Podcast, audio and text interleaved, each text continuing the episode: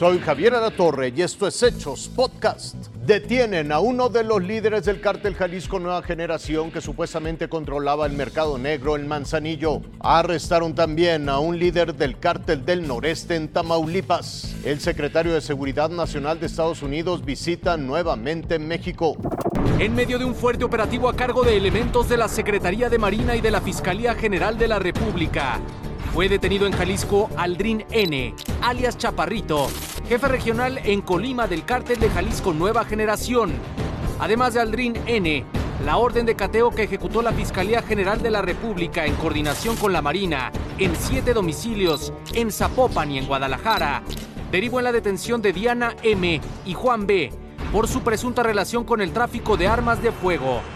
Se les aseguraron cargadores y cartuchos para arma de fuego, dinero en efectivo, teléfonos, celulares, marihuana, ampolletas, cajas de clonazepam, entre otros artículos. Agencias de seguridad en México y Estados Unidos le adjudican a Aldrin N el control del puerto de Manzanillo para la introducción de drogas y precursores químicos para la organización delictiva. Tarde del domingo, un helicóptero de la Secretaría de Marina Armada de México lo trasladó desde el estado de Jalisco hasta el hangar de la Fiscalía General de la República. En medio de un fuerte dispositivo de seguridad a cargo de elementos de la Marina, el detenido fue trasladado a las instalaciones de la Fiscalía Especializada en materia de delincuencia organizada, la FEMDO, en la colonia Guerrero de la Alcaldía Cuauhtémoc, para ser puesto a disposición del Ministerio Público Federal, donde se integra la carpeta de investigación en su contra por delitos contra la salud, entre otros.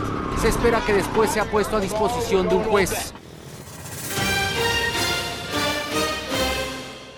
Cuando amaneció, los vehículos aún desprendían humo, irreconocibles algunas de sus partes. Los incendiaron durante la noche del domingo y madrugada de este lunes en las avenidas más importantes de Nuevo Laredo, Tamaulipas. Lo narraba un ciudadano que tuvo que regresar a su casa ante los caminos cerrados. No, no voy a poder pasar por aquí. Está cabrón. Todo el pueblo está cabrón. Otros de plano no se animaron a salir, solo asomaron la cámara de sus celulares para grabar los estruendos de armas de grueso calibre.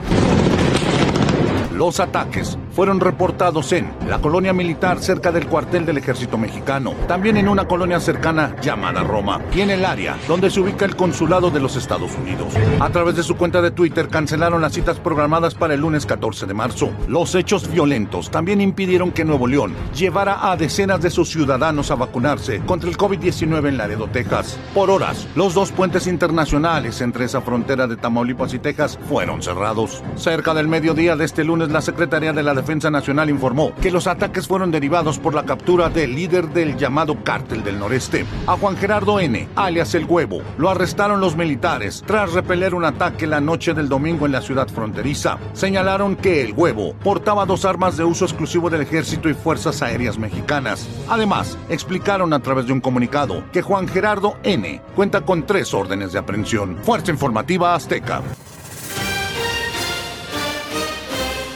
Hoy el secretario de Seguridad Nacional de Estados Unidos, Alejandro Mayorkas, se reunió con el presidente López Obrador para abordar el flujo migratorio que atraviesa las fronteras de ambos países. En una reunión a puerta cerrada en Palacio Nacional, los funcionarios hablaron del respeto a los derechos humanos de los migrantes, así como crear oportunidades de trabajo. Pero aún persisten algunas políticas creadas en la era Trump como la que obliga a los solicitantes de asilo a esperar en territorio mexicano.